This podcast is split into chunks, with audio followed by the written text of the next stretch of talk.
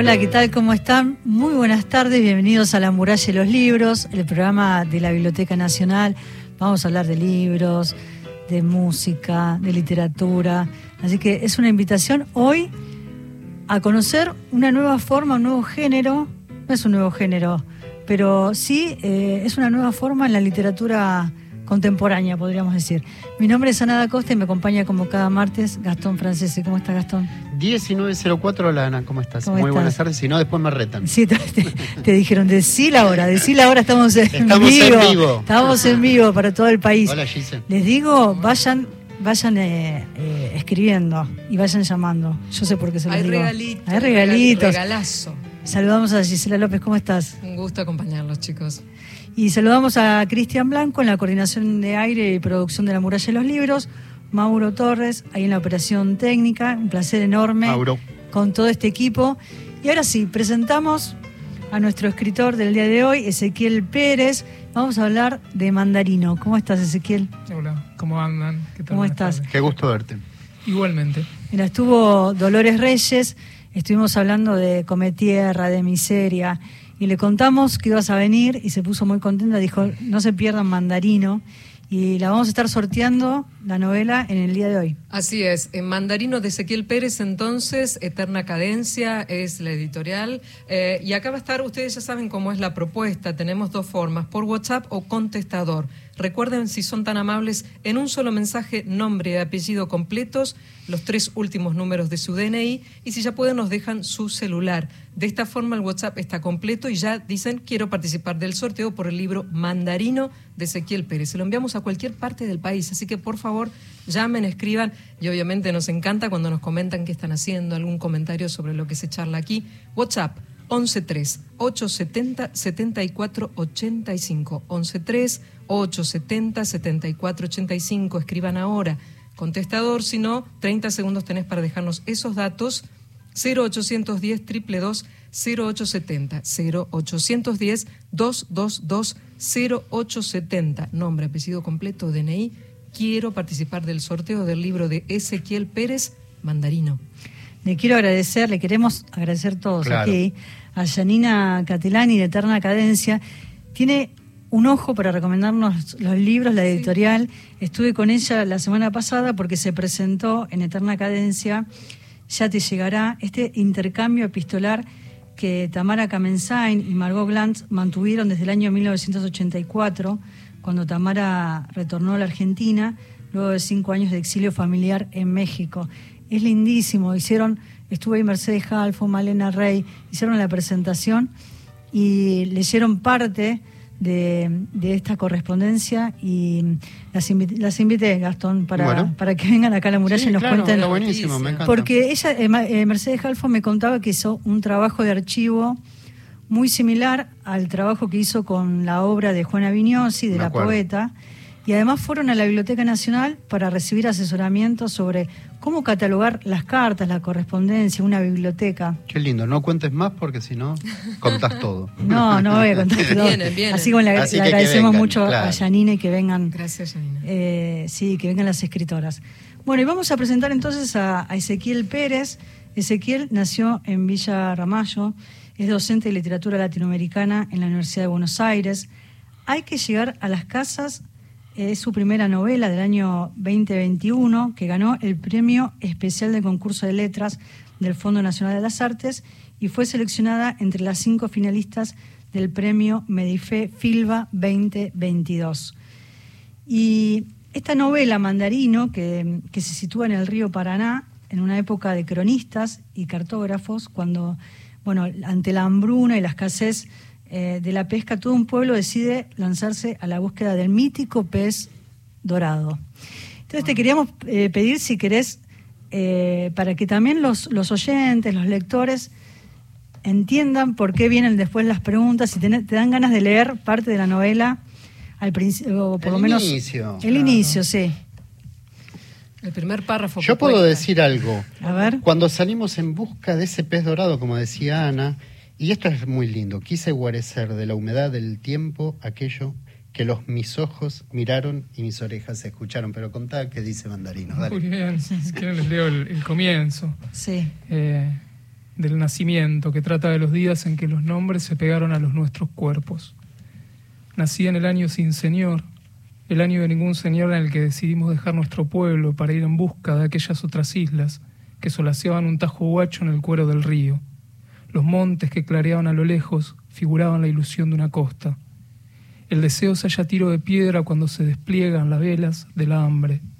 La cosa está, aprendimos más tarde, en no escatimar el pie de plomo cuando la tormenta recia. Nací en el año de ningún señor en el que todo estaba a punto de hacerse madera y endurecerse en el fierro y astillarse en los remos de quienes construyen con agua barrosa un paraíso en la tierra.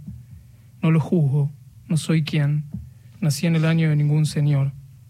Bueno, ese es el comienzo. Y así empieza este pueblo a buscar su destino, su dorado, ¿no, Ana?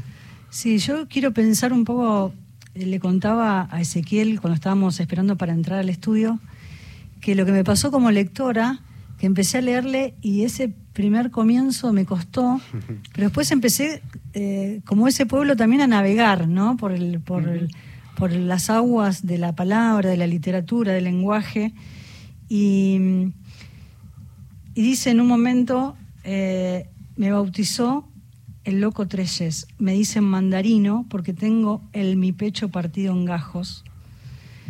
Eh, Ezequiel, ¿qué lecturas y qué herramientas del lenguaje te sirvieron eh, para la escritura de la novela? ¿no? Porque se apoya en, en, los elementos propios de las crónicas de Indias.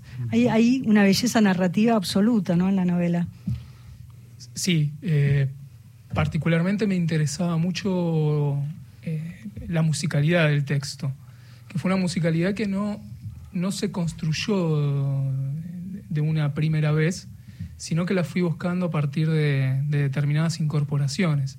¿Qué quiere decir? Quiere decir que al principio no sonaba como yo quería que sonara. Eh, hasta que en un momento entendí, o, o, creo que entendí, no sé si entender la palabra tampoco, sino que empezó a, a sonar esa música. A sí, sí, a sonar en, en, la frecuencia en la que quería que sonara eh, la novela, y entonces se me hizo un poco más fácil la escritura.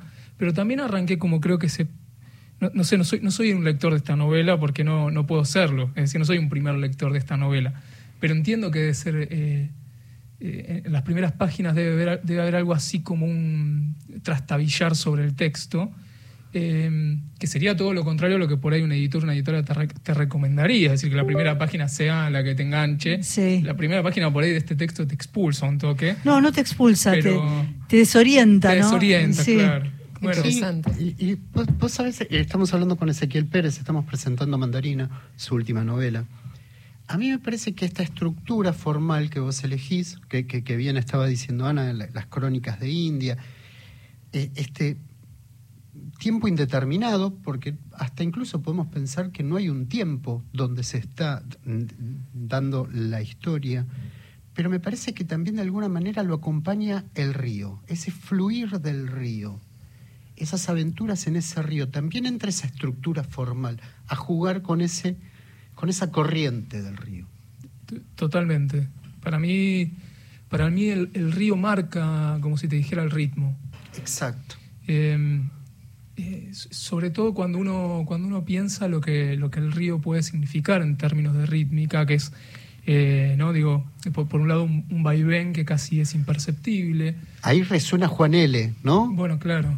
Claro, Juan Totalmente, L, sí. sí, Juan L. ¿Ah? Sí. sí, sí, es decir, que, que y, y, que también el río está cargado un poco de significaciones. Total. Digo, más allá de lo que, de lo que, o con lo que uno se enfrenta cuando está mm. con el río, con ese eh, accidente geográfico, no sé cómo se llamará a, a eso, sí. eh, y, y, sobre todo cuando uno se encuentra con el Paraná, uh -huh. eh, la experiencia que, que, uno puede tener está también mediada por todas esas interpretaciones y, y, signos que tiene el río desde tiempos inmemoriales. O sea, no, no, es, no, es, desde ahora. Es decir, el río es también metáfora. Claro, claro, por eso eh, juega tan. se complementa con esto que decías vos, Ana, ¿no? Con esa estructura formal, cómo entre estas dos conforman un, un, un aparato discursivo muy interesante. Y pienso también en los personajes. Uh, son hermosos. Está Mandarino, que es el cronista mayor del desamparo. Pero también ahí aparece la figura del abuelo. También hace mucha referencia a su padre. Dice, mi viejo, mi pobre viejo querido, mi viejo, mi querido viejo. El loco Treyes eh, la Mansa, que es la que comanda un poco todas estas embarcaciones. Y, pienso también que si de alguna forma también los, personajes eh, construyen estos vínculos sólidos alrededor de una causa común, ¿no? que están buscando un lugar. A la vez, en este andar, también es, van todos juntos. Sí, eh, vínculos sólidos y no tanto. Yo creo que con la, apariencia la solidez, lo mismo que la lengua. La, lengua de mandarín es una, lengua aparentemente sólida, que cuando, no sé, yo recién lo leí, por ejemplo, y, y trastabillé. ¿Eso, ¿Eso qué significa? Significa que se, rompe en cualquier momento. Y está bien, digo, es, una lengua vidriosa, una lengua que es como un vidrio, ¿no? en cualquier momento se astilla y descubrimos el, el artificio, que está ahí todo el tiempo. En cuanto a los vínculos, me parece que pasa lo mismo, que son vínculos muy mediados eh, y, vínculos también eh, vidriosos, que en cualquier momento se pueden resignificar y romper y cambiar. Lo mismo que la búsqueda, me parece, eh, que, era lo que me interesaba a mí, es decir, no subrayar qué era lo que iban a buscar, no tengo idea qué van a buscar. Salieron en busca de algo. que, le ponen el nombre de dorado, de pez dorado, que es, lo mítico, pero también es ese es lo, lo, que está ahí, o sea, es el pescado. No, es que están buscando un mito, están buscando algo que comer, o sea, algo, algo de verdad, algo que está ahí. Eh, entonces me parece que eh, en esa especie de vidriosidad quería construir la novela, que fuera una novela vidriosa, a, punto de astillarse en cualquier momento. Agrego, agrego dos eh, componentes formales también que tienen que ver con el género epistolar que se introduce y también con la crónica, eh, donde él también es un cartógrafo. Y este mandarino que decía Dani, eh, Ana, el que nació con hambre, el que todos los sueños se le deshacen, el cronista del desamparo y que es cartógrafo de una sola línea, yendo con su pueblo a buscar... El pez dorado, supuestamente, Pero al mismo tiempo también yendo a fundar algo y hasta un lenguaje. Nadie dijo nunca la primera letra, la primera palabra, nunca. E, y, también las reiteraciones. A mí se me hace que esos juegos con los que también complementás toda esa estructura. Sí, la, idea de, de, fundación y más que de fundación, de fundaciones. Como si de alguna manera fuera una fundación... Eh, una, una, fundación en tensión, mm. donde, donde el que aporta esa, a esa fundación también pone en discusión el discurso del otro eh, y está todo el tiempo en pugna. Eh, por eso la, imagen que se me había aparecido en ese momento era la de un arenal de huesos. Se funda sobre un arenal de huesos. ¿Qué significa? Se funda sobre, de nuevo, un, terreno que está moviéndose todo el tiempo y que cambia y que, y que de repente te hace trastabillar eh, y la bandera que habías plantado de repente se cayó. Así que eh, un, poco, un poco esa era la, perspectiva o la fundación incluso de este viaje, que se funda sobre Y esa fundación limitada también cuando aparece el alambrado. Sí, es que hay signos muy fuertes de, en todo, en todo caso de expulsión. Mm. Son los signos que marcan límites, el corral. Eh, de, lo que se, de lo que se puede hablar y de lo que no se puede hablar. Ese es el corral, me parece. Eh, y, y, el estarse afuera del corral, el estar en una especie de borde de costa y siempre de un lado al otro, yendo de, costa en costa mm. sin, sin lugar, sin pertenencia. Eh, ese era un poco el signo de, la, de, la, expedición, una expedición de expulsados. Son las 19.17, vamos con la hora. en vivo, ¿no? Estamos en vivo, hablando con Ezequiel Pérez, presentando Mandarino, su última novela. Y me quedo pensando en las palabras también y yo hice una relación entre palabra y memoria, también entre el silencio y el relato, la dificultad de las palabras. Y ahí está la figura del abuelo, ¿no? Dice, las palabras, eh, lo voy a leer, está en la página 22, y habla justamente de esto, del fuego, el relato, eh, la memoria. Esa noche aparecieron los cuentos del abuelo para remedar la ausencia de, de postre. Siempre relataba con voz solemne y grave y trataba de acompañar con las sus manos la dificultad de las palabras. Nos hacía tanta gracia que es la única voz que le recuerdo. Y, después dice, todas son palabras del abuelo, dice más adelante. Y también eh, pienso en estas palabras si están condensadas en la memoria, ¿no? como en un relato del pasado.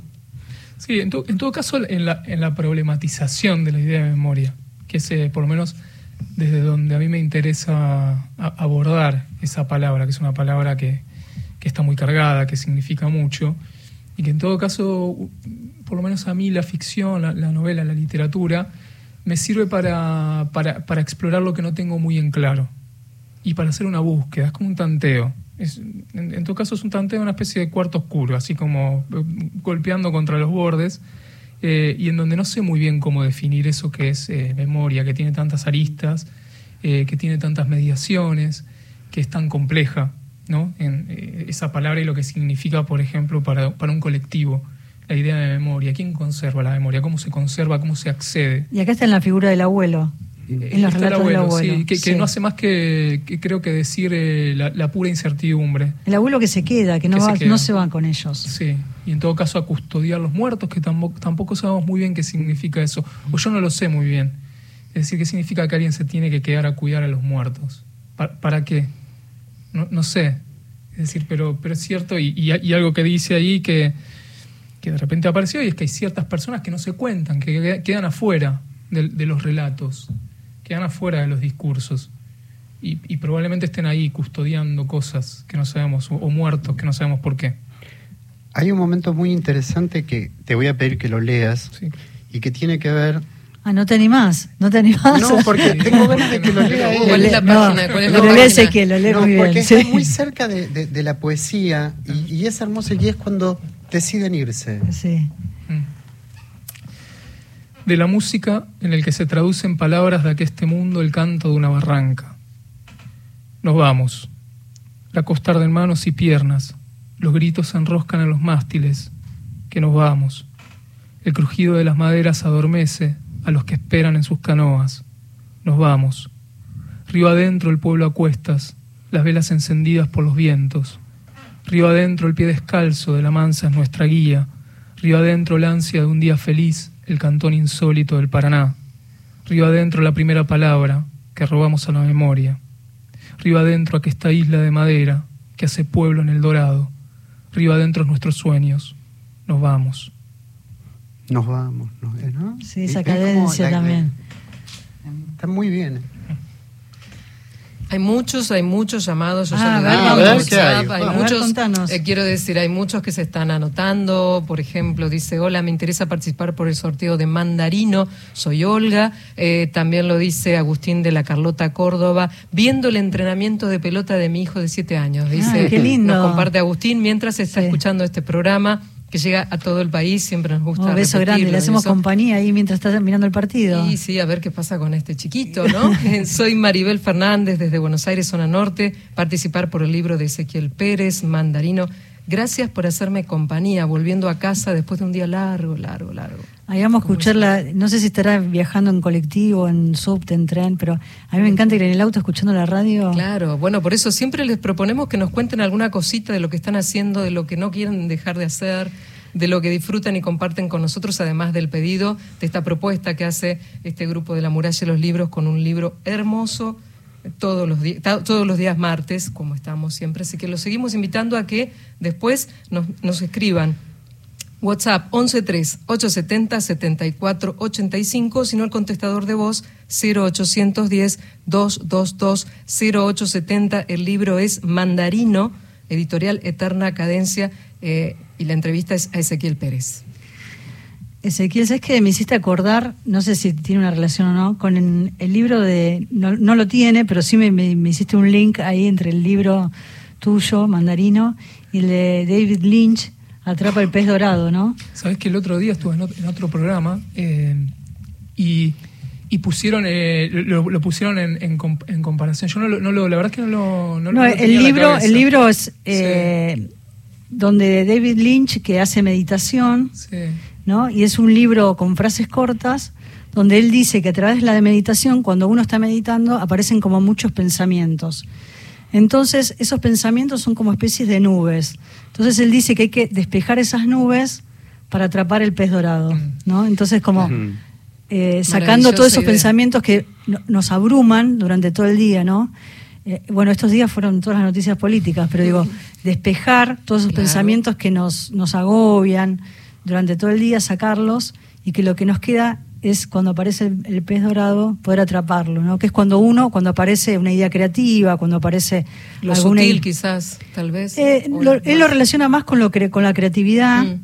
Entonces dice que en ese momento, despejando todos esos pensamientos, aparece ese momento donde el pez dorado nos da como eh, esa tabla de salvación a lo creativo, ¿no? A la inspiración, a la creatividad. Oh, no, no, lo leí, pero, pero bueno, eh, me gusta la idea.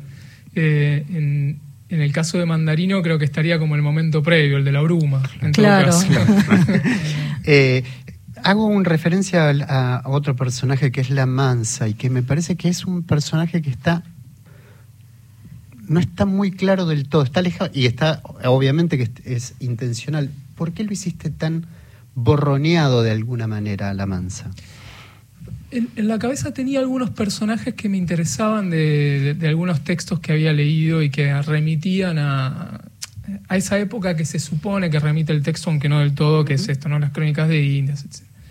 Tenía en la cabeza, qué sé yo, a, Isabel de Guevara, por ejemplo, eh, a Inés de Suárez en Chile, incluso en la ficción del siglo XX a, la María Muratore de Demitrópulos y, me parecía que eran personajes que cuando a, mí me atraían justamente porque, porque no podía definirlos del todo, no podía determinar muy bien cuáles eran sus intenciones, sus intereses, sus líneas, sus proyecciones.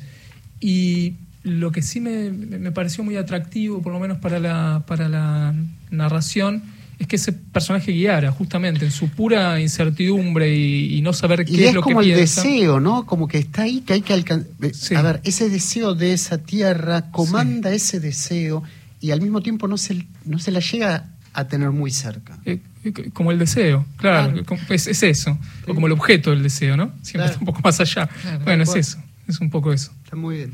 Si les parece, vamos a repetir las vías de comunicación, vamos a compartir un tema musical. Sí, claro, WhatsApp 113-870-7485. Recordá que nos escribís solo mensajes de texto, recibimos allí nombre y apellido completos, tres últimos números de DNI. Quiero participar del sorteo del libro de Ezequiel Pérez Mandarino y si nos querés acotar algo sería más que bienvenido. El contestador Allí tenés 30 segundos para dejarnos los mismos datos, 0810 0870 Y la invitación es a escuchar un poquito de música antes del info.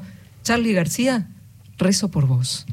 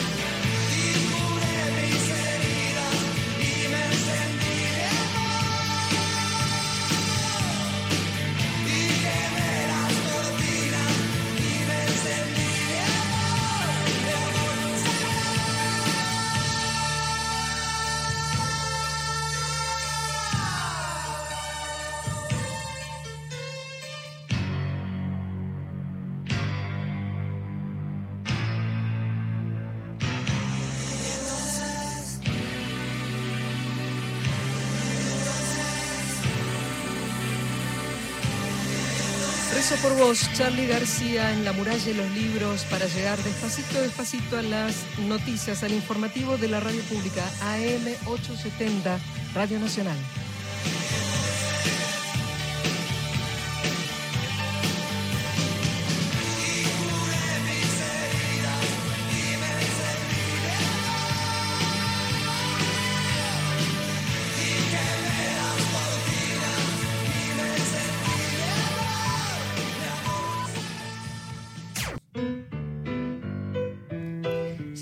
Muralla de los libros y acá viendo a ver qué nos va a leer Ezequiel. Estamos eligiendo. Estamos qué nervios, eligiendo. Qué nervios para el autor del libro el diario, la carta. Es bellísimo este libro.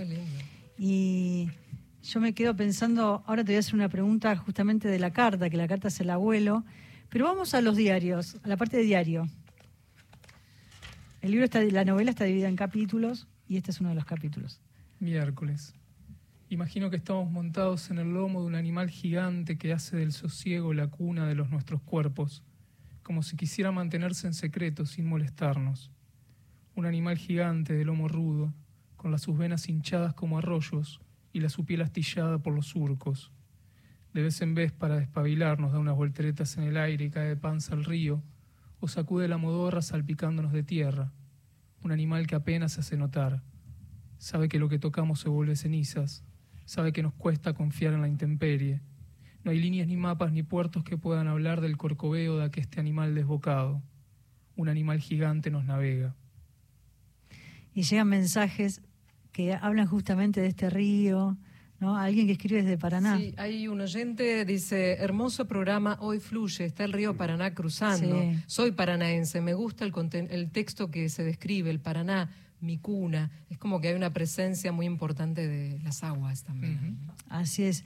Y después está la carta, y la carta del abuelo. No sé si quieres leer algún, pedacito de ahí, porque en un momento dice, ¿cómo se escribe una voz, abuelo? Mm. Y me gusta ir ahí, ¿no? Como a cómo se construye esa voz, esto que vos hablabas al comienzo de la entrevista, cómo, cómo pensar en esa musicalidad del texto que decíamos, nos hace trastabillar, pero enseguida vamos, eh, vamos navegando ¿no? por, por, la novela y, uno ya lo lee eh, incorporando hasta ese ritmo, esa, esa música. Sí, sí, es, es una, una pregunta que en todo caso me, me, la, tranquilamente me la podría haber hecho a mí mismo durante, durante la escritura, y es cómo se escribe una voz. Y en todo caso la voz que va a contar esta eh, esta especie de gesta extraña del pueblo, ¿no? Es decir, ¿cuál es la voz que cuenta? Eh, es una voz que, por lo menos para, para mí, una vez que, salió, que empezó a construirse, no podía imaginar otra forma de, hablar de este, ni de este personaje ni de este pueblo que no fuera esta. Eh, como si de alguna manera la, la, historia que quería contar, que es una historia chiquitita, no es una historia gigante, no pudiera contarse si no es a partir de esta de esta lengua. Y que es una lengua también de, la anécdota, del fogón, del estar ahí contándose historias, eh, en donde me parece que el, discurso o, el decir aparece eh, como una especie de, ¿cómo decirlo?, de, para suplir la falta, para suplir el hambre, lo, que no hay. Es decir, cuando no hay nada de lo cual pavonearse, aparece el, aparece el texto, aparece la escritura y aparece el decir. Eh, esto es algo que sí se lo saqué a los, a los cronistas. Es decir, cuanto más fracasan, los cronistas uno piensa que soy yo, Álvaro Núñez, cabeza de vaca. Cuanto más fracasan, mejor escriben. Qué Qué lindo eso que nos contó. Acá todo el pueblo se va, se queda el abuelo nada más. Y, es lindo esto que dice en un momento, nos calentábamos con cuentos. Claro, esa... esa y ahí está la figura del abuelo, ¿no? ¿Querés leer un pedacito de esa carta? que sí. Em, vamos a arrancar desde ahí. ¿Cómo se escribe vos, abuelo? Le pido que se acuerde de aquí está mi forma de hablar, haga fuerza. Acuérdese del ruido que se me hace en la mi panza cuando me enojo. Acuérdese del modo en que me silban las palabras, de este lunar en la mi frente que hace casa en los callos de la su. Acuérdese de mí y de los nuestros, de mi tío Laucha que parece un leproso de tantas escamas que le han crecido por el barro, de papá que no hace más que lamentar la distancia mientras acaricia los abañones. Mire, acá estamos, una señal de humo a lo lejos, estas sombras que saludan alrededor del fuego. Es eh, la carta que le escribe el abuelo de la novela Mandarino de Ezequiel Pérez. Y Gastón, vos hablabas del tiempo en un momento, ¿no? Como que no hay un tiempo demarcado y tampoco está eh, demarcada la espera. Hay ahí también un ritmo, una música en la espera, ¿no? Porque dice, hay que pasar el tiempo de la espera. ¿Qué más se puede desear? Vivir a la vera de una siesta continua. Pura poesía también. Y, y, también digo, hay, hay algo que, que, yo era muy consciente, que estaba construyendo una voz que, que por momentos eh, parecía grandilocuente o como, como, muy... Pero todo el tiempo quería reírme también de esa grandilocuencia. Es decir, el, tipo es el cronista mayor de la nada, el, el, cartógrafo de la absolutamente nada. Es decir, es, es, el, es el chiste de la, de, de la pose, es el chiste del, del, recoveco y de la vuelta y la floritura, etcétera. Y, pienso también que en, algún punto, eh, esto que estás señalando vos, ¿no? De, que con esta lengua había que construir, pero Mandarino hay un momento donde él se da cuenta que tampoco alcanza y dice, todas las palabras me suenan huecas a la hora de contar el derrumbe de nuestra ilusión de hacer casa. Fijar las cosas las puede fijar cualquiera la cosa está en habitarlas. Y él ve que ahí también le falta esa parte, que es lo concreto, y no, no llegan. Es que eh, me parece que te diría que es casi una poética esa. Claro, Porque sí. Eh, es, el, punto de partida, en todo caso, de la, de la escritura, por lo menos para mí, ese, es ese intento de habitar lo que, lo que uno escribe. De habitarlo en el sentido de habitar la palabra, de que eso tome peso. Eh, pero con la certeza también de que siempre está un poco más lejos, de que se va. Por eso, por eso nunca, nunca parto con una idea previa muy establecida. No, no podría ser nunca una novela de tesis, por ejemplo, porque no sé, no sé qué, tesis defender. Eh, no, sabría qué sería lo correcto, lo, incorrecto en, esa búsqueda o lo que, lo que quisiera decir de una manera muy clara. En todo caso, me conformo con eso, la, pura deriva o la, búsqueda dentro del texto, tratar de evitarlo, mm. eso. Y en un momento dice, con la mi lengua quise retorcerme entero para que nada de todo esto pudiera ser dicho. Eh, pienso también, retomando un poco la idea del comienzo, ¿qué, qué lecturas, porque además vos sos docente, ¿Qué lecturas de esa biblioteca o cómo construiste esa biblioteca o qué libros te sirvieron para darte esas herramientas para la escritura? ¿no? Porque hablabas de escuchar esa musicalidad de la, de la lengua como para escribir y también en una búsqueda, ¿no? porque tuviste que, que encontrarla hasta que te sonó a vos para poder escribirla. ¿Cómo fue la construcción también o cuáles fueron esas herramientas que te dio la lectura o los libros? siendo vos docente y especialista justamente en literatura colonial. Sí, mira, en principio eh, el, primer gesto, te diría, fue el de sacármelo un poco de encima. Es decir, el de que, no se convirtiera en un horizonte muy claro eso. Es decir, bueno, yo tengo esas lecturas. Ahora, bueno, que, no, que no definan lo que sigue, tampoco del todo.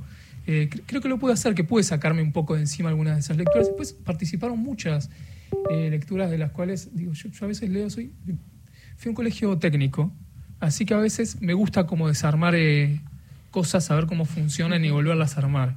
Que, que uno sabe que cuando las vuelve a armar no funcionan. Eh, o funcionan menos que antes. O funcionan menos que antes, o, no, no, aprendido demasiado.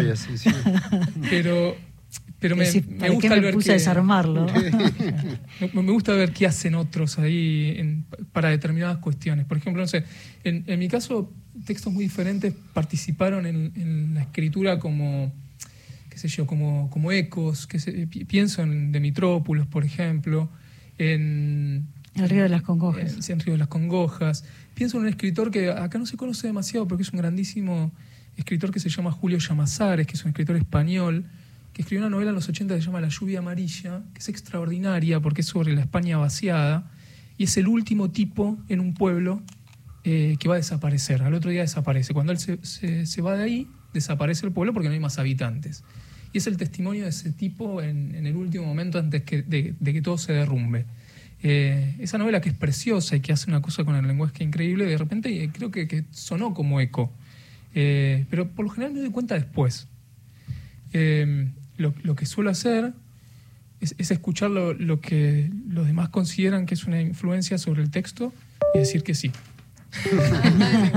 bueno, ahí también está Borges. A mí se me hace cuento que Buenos Aires hay, eh, eh, hay algo de eso en, en esa forma que, que, tiene Mandarino en narrar, ¿no? Mm. El, a mí, a, ¿Cómo es que es la, la, estructura? A mí se me hace cuento que, que, a mí se me hace cuento que Buenos Aires fue fundado. Algo así. empezó, como se dice, empezó como en algún No acuerdo. Eh, sí, extraordinario. Porque, porque aparte de pone esa idea de fundación Borges ahí atravesada por el discurso, ¿no? Es decir, eh, se me hace cuento significa que se me hace mentira, pero también que es un cuento. O sea, que, claro. Y el tengo para mí resuena eso. Un poco resuena ahí lo de, lo de Borges, sí. sí. y acá aparece también la, idea de la fundación, dice yo mandarino, cronista mayor de desamparo, digo que es mentira cualquier fundación. Sí, y, que es una posición y que no eh, que, no tiene ninguna verdad. O sea, me parece que es una posición como todas las otras sobre la fundación. No sé, no sé si no es posible ninguna fundación. No tengo idea. O sea, es, está ahí como, como posicionamiento un poco desencantado que creo que con el viaje va cambiando. Eh, me, parece que lo que intentaba es que es Mandarino, el personaje que habla, y desde el cual vemos todo lo que pasa, porque incorpora esas otras voces también desde su perspectiva. Eh, ahí hay una cuestión, por ejemplo, técnica que sí la tengo muy en clara, y es que yo necesitaba que no hubiera rayitas de diálogo, por ejemplo, que bueno, así lo vamos a llamar como muy vulgarmente. rayitas de diálogo. Sí, rayitas. Eh, es decir, signo, un signo muy fuerte del diálogo, sobre todo porque lo que no, me, que no quería es que apareciera la voz del otro en una eh, directamente, sino que apareciera incorporada desde la perspectiva de Mandarino, que eso significara que no sabemos cómo es, cómo es la voz del abuelo o del otro personaje, no tenemos idea. Es como cuando alguien cuenta una anécdota, ¿no? Y este dijo tal cosa, no sé. Pura percepción del otro, del que habla. Exactamente, pura percepción del otro. Y ahí me sirvió justamente hacer que las acotaciones también tuvieran eh, un papel rítmico. Es decir, que no fueran puramente el dijo, sino que tuvieran también algo del sonido y de marcar un ritmo en el texto, que tuvieron, que tuvieron sentido, un peso. La nuestra es lengua por sí, la construimos con viruta de palabras. Es linda esta idea, ¿eh? viruta de palabras. Nos pasamos la voz en guisa de que no menguara en nosotros cosa alguna. Y dice un poquito más adelante, nos hablamos y nos silbamos y nos cantamos como quien arma un refugio. En algún punto la lengua es lo que ellos tienen realmente. Es, te diría, lo, único que perdura. Con lo que cuentan, eh, cuando todo se desarma, lo que mm. queda en todo caso es, es esa búsqueda a través de la, del lenguaje, de la lengua y de la comunicación. Y que en todo caso, eh, digo, si hay una, una pregunta que me parece que, no sé si guía, pero sí que está ahí latiendo, es cómo se hace para, para convivir, para vivir juntos. Mm. Es una pregunta, no sé, que, que en estos últimos días me, me, resonó muy fuerte. ¿Cómo se hace para vivir juntos? y no, no hay una respuesta, pero en todo caso hay algo de la lengua y de la, del intercambio y de construir una especie de refugio en que me parece que hay como una tentativa. Y en esa errancia que están eh, emprendiendo, eh, en esa errancia y a, a partir de la nada van en busca de algo que tal vez es nada. Es muy loco eso. Sí. Y no importa, es la búsqueda. Es la búsqueda, sí. Es el, andar, el camino. Sí. Y que es un poco, por lo menos para mí, mi, como te decía, mi, poética, o sea, es, eh, mi, idea de literatura también, que es una búsqueda, es un ensayo.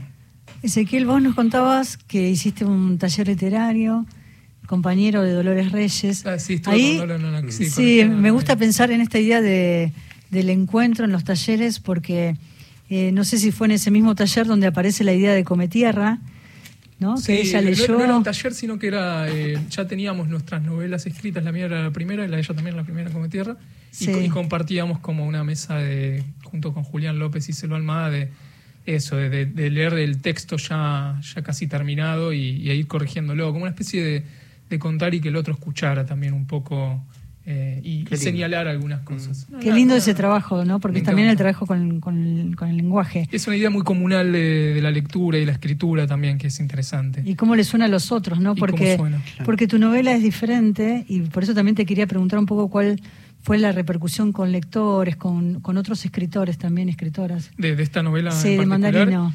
Eh, en principio bien, bien, o sea, hay una hay una, una devolución muy, muy cariñosa y muy muy linda de la novela. Eh, y, sobre todo tiene que ver con un poco con la sorpresa también, por la, por la forma, por la, por la escritura. Eh, y, y, también la, leí en voz alta en algún momento y era, yo creo que era muy diferente también a lo que se lee. Eh, escucharla y después leerla creo que debe tener sus, sus diferencias. A mí me pasa, cuando escucho a alguien leer algo y de repente lo leo, son, son dos textos. Y en el taller, eh, vos llevaste la, tu primera novela. Sí, hay que llegar a las casas, sí. No la leímos, pero la vamos a leer pronto. sí, y la temática es diferente a esta, esta novela. Es, es, muy diferente la temática. Bueno, qué sé yo. Eh, por, por, eso te digo, no soy el mejor lector de mis novelas, porque yo en principio te diría no tiene nada que ver una con otra. Y de repente me encontré con, con amigos, con... hicieron ahí un cruce. no, claro, ¿cómo no tiene nada que ver? tiene un montón Ah, bueno, entonces la tenemos que leer y después le, le preguntamos. Ezequiel, ¿qué estás escribiendo ahora? ¿Algo o estás con la presentación de Mandarino? Bueno, eh, sí, siempre estoy escribiendo algo. Por suerte es algo que me acompaña bastante. Eh, estoy escribiendo una... Terminando de escribir una crónica, una crónica breve, crónica ensayo breve. eh, y también con una novela que está empezando eh, a hacer el run run. a tomar cuerpo. Yo quiero, hay una cita en las primeras páginas de Julián López que dice, voy a dejar este poema acá porque la mano se me enredó en lo que expulsa el río, ¿no? Lindísimo. Qué bueno.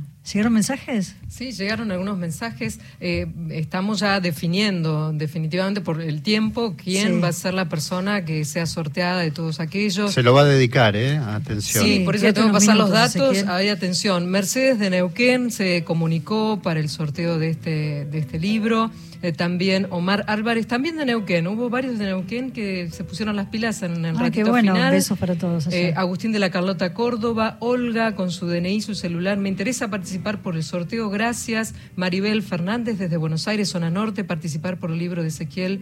Y también Manuel desde en zona norte, participar por el libro. Los escucho mientras ordeno la casa. Son mi compañía. Qué lindo. ¿Te quedas unos minutos más, Ezequiel? Vamos con algunas informaciones de la Biblioteca Nacional. Cuando el lago esté quieto, presentación del libro de Karina Carriqueo organiza el Centro de Estudios sobre Pueblos Originarios de la Biblioteca Nacional. Esto es el viernes 18 de agosto, 7 de la tarde, en el Auditorio Jorge Luis Borges, con entrada libre, gratuita. Los cuentos que son un racimo de historias rescatadas de la memoria de un pueblo que quiso ser aniquilado por el Winca. Y también tenemos otra información, voy a buscar aquí la gacetilla porque es mañana, miércoles 16 de agosto, en el auditorio David Viñas del Museo del Libro y la Lengua, en las eras 2555 de la Ciudad de Buenos Aires, entrada libre y gratuita.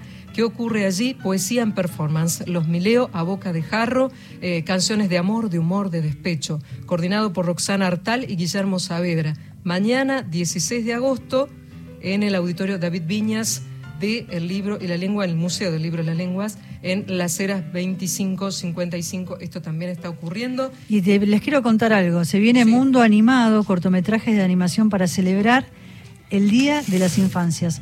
se va a proyectar las películas para chicas y chicos, organizado por el Centro de Literatura Infantil y Juvenil, Dailan Kifki, de la Biblioteca Nacional. Ahí va a estar la cineasta Georgina Barreiro, que va a presentar los cortometrajes, va a conversar cómo surgen estas animaciones, los personajes. Pero sobre este encuentro, que va a ser el 20 de agosto a las 16 horas en el Auditorio Borges, con entrada libre y gratuita, tenemos esta invitación.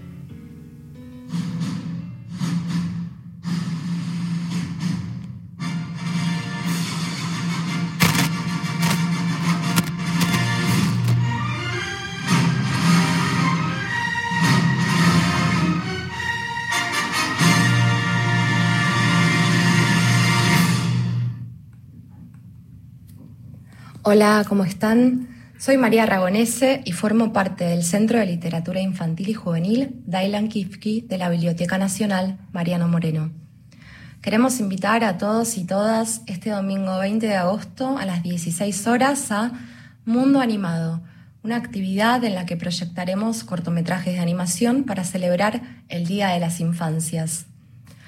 Nos va a acompañar la cineasta Georgina Barreiro, quien presentará un panorama de cortometrajes animados y conversará con el público sobre cómo surgen las animaciones, los personajes, los escenarios y las ideas en este género cinematográfico. La conversación estará orientada, por supuesto, a los chicos y las chicas y tendrá como objetivo producir juntos posibles acercamientos al cine, teniendo como horizonte la intención de abrir la curiosidad y los aspectos lúdicos que tienen los dibujos animados. Al finalizar la proyección vamos a jugar con un personaje e imaginar sus acciones, sus aventuras y las escenas en las que se mueve. Para esto les regalaremos stickers y fondos de hojas lisas y abiertas a la inspiración para desplegar sus líneas, sus colores, sus garabatos, sus ánimos y todo lo que quieran imaginar para el personaje que elegimos. El personaje es sorpresa, tienen que venir a conocerlo. Además, este evento será en el auditorio de la biblioteca, es decir, en nuestro cine, y la entrada es libre y gratuita. La actividad está sugerida para personas de 4 a 120 años. No hay excusas. Vengan al cine. Ahí lo dijo, ¿eh? No hay excusas. Hay que ir al Todos cine. invitados. 19.53 y 54, Cristian. Me gustan los oyentes que nos mandan fotos, estaban haciendo panes.